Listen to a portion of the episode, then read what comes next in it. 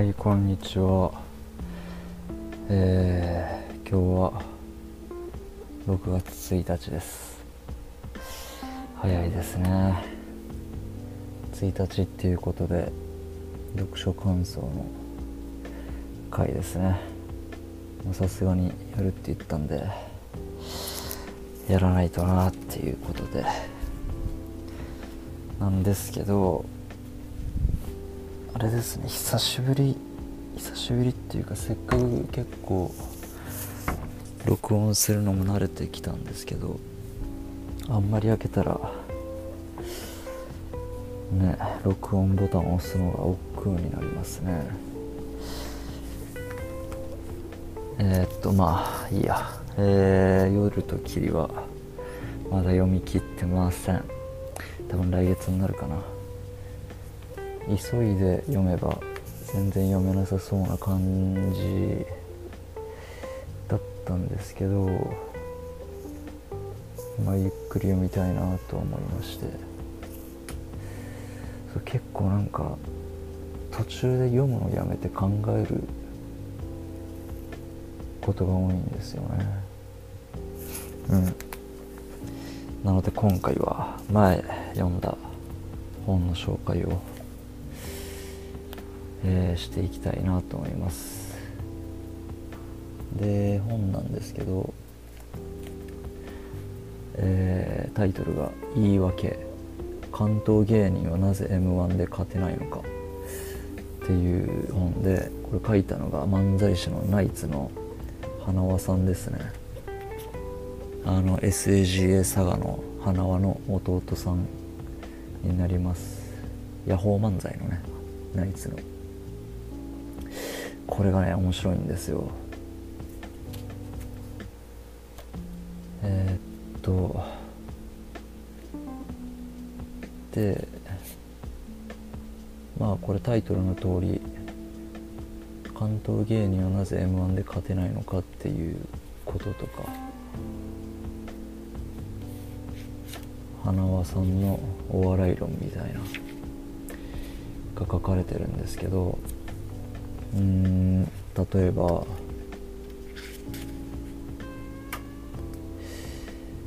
えー、そうですね。どれが面白いかな。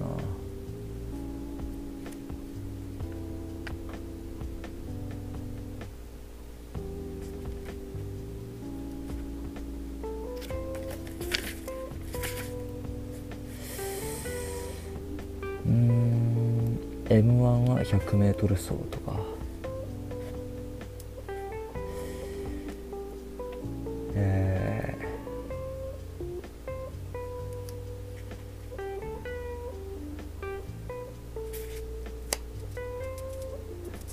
て言うんですかね。いろいろ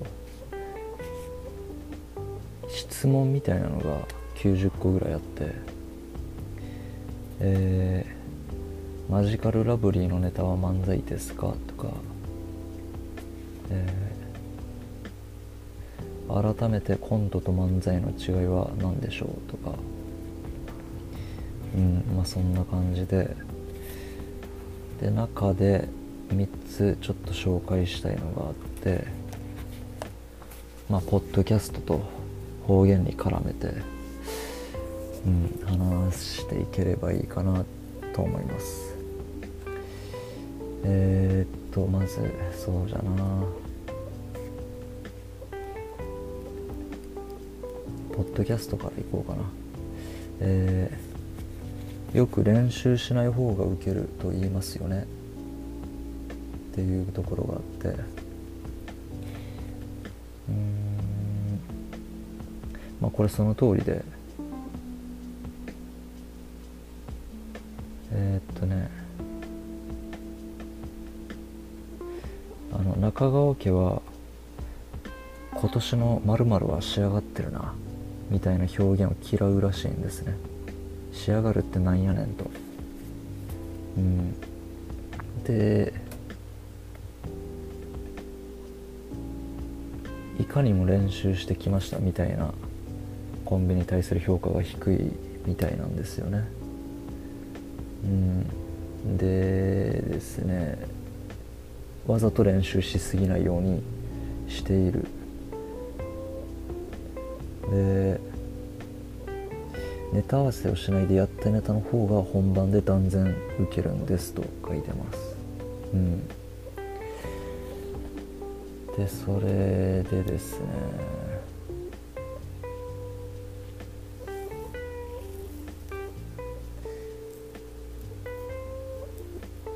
えー、その後ダルビッシュ有野球選手のダブリダルビッシュ投手ですねがえー、彼は変化球を試す時いきなり実戦で投げるらしいです。それが一番いい練習になるのだと。えー、うんうんうん。で漫才と似ているなと思いましたバッターがいないところで投げる練習が無意味なように漫才もお客さんがいないところでやっても得られるものはほとんどありません。まあそんな感じのこと書いてて。ああこれ確かにそうかもなと思って。でこれがポッドキャストと、えっと、で考えると、まあ、僕は一応しゃべる練習とかをするためにこれ撮ってるつもりなんですよね。うん。でちょっと心当たりがあった部分があのあ今度これでこれをネタに話そうと。まあなんか一個思いつくじゃないですか。でああじゃあこれのこと話してでその次にあれを話してでその後ここにつなげようかな。みたいなのを考えて一応ちょっとシミュレーションしたりするんですよね。であまあこんな感じで話すかと頭の中でなんとなくできてで実際録音してでやってみたらまあ全くその通りにいかんことの方が多いんですよ。シミュレーションしたのに。んでこれ頭で考えたらもう練習の練習をしてしまってるんですよね。うん。で撮り終えてで、まあ、編集っていう聞き直してる時にうわあの話してないじゃん。うわあの話もしてないとか。うわこの話しとる時なんでああいう言い方したんじゃろうみたいな。こういう表現の方が面白かったなとか。そういうこと結構あるんですよね。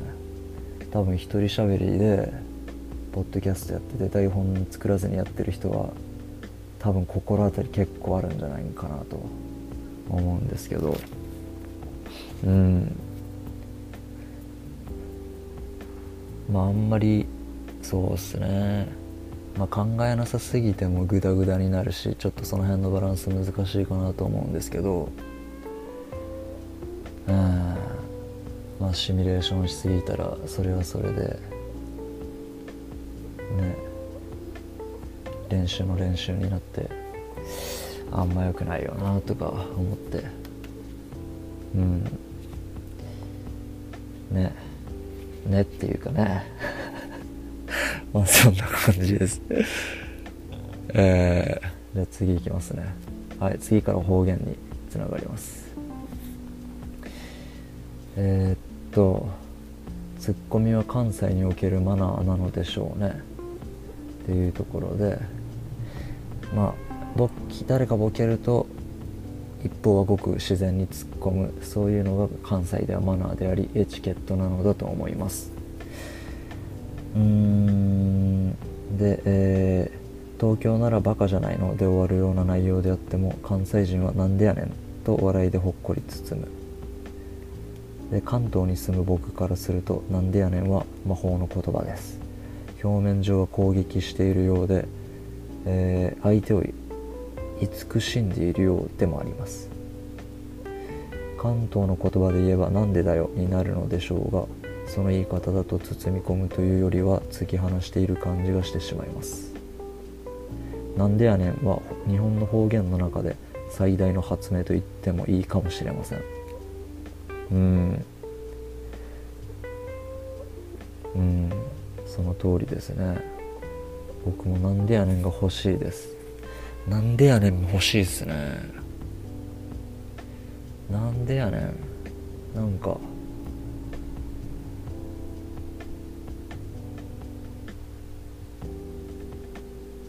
いいですよねなんでやねんマシュマロではたいているような。なんでやねん欲しいんでなんでやねん使ってないですよっていう関西の方がいたら僕にください。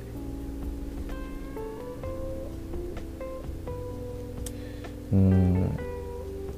ね方言って面白いですよね。でその後まあしゃべくり漫才のルーツは関西ですっていうとこから始まってえー落語ならば東は江戸落語というのに対し西は上方落語と呼ぶ両方にルーツと伝統がある。でも漫才は上方漫才とは言っても東京漫才とは言わないですよね。そうそう称する人も少数はいますが市民権を得ているとは言えません。うん。えー、東京の寄席では落語が中心で漫才は色物として扱われます。鳥は当然落語、えー、ところが関西ではほとんどの場合逆になります。落語が色物となり漫才師が鳥を務める。で漫才師のそうこの辺こっから面白いんですけど漫才師の足元を見るとその力関係がよくわかります。東京の寄席に出るとき僕らは靴下で舞台に立ちます。落語家に合わせて靴を脱いでいるのです。ところが関西になると逆になります。漫才師は皆靴を履いていて落語家はセッタ履きっていうね。でまあ落語家さんはそこに上がる前にあの講座に上がる前にセッターを脱いで始めるという。なので髪型の漫才師が東京の寄席に上がると靴下は滑るのでやりにくいという話をよく聞きます。そう言われると関西の漫才師の方が動きが大きい気がしますね。うん。ねこういうお笑いでも関東関西でね同じ文化でも違いがあってそういうこと全然知らなかったんで面白いなって思いました。うん。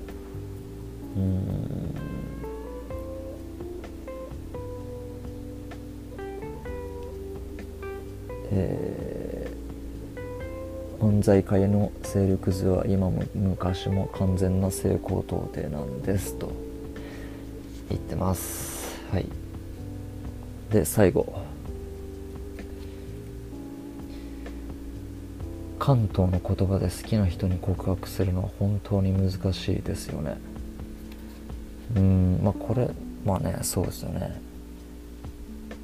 まあ、うん、関東の方に引っ越して長い人はそうでもないんかもしれないんですけど好きな人に告白する時関東人は何と言いますか？好きですか？好きだですよね。強調するならとても好きなんだ。みたいな感じでしょうか？本当に言いにくい。嘘くさくて噛みそうです。うん。そんな時関西人は何というかものすごくいい言葉があります。好きやねんです。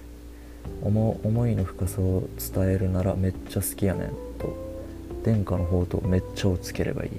めっちゃって関西の言葉らしいです。うん。でえー、関西弁に限らず方言は感情を伝えるのに非常に適しています。本来言葉とはそういうものなんでしょうね。えー、で漫才界でも有名どころでは博多華丸大吉は博多弁。千鳥は岡山弁。U 字工事は栃木弁。雷は茨城弁を使います。それは気持ちを入れやすいからです。うん。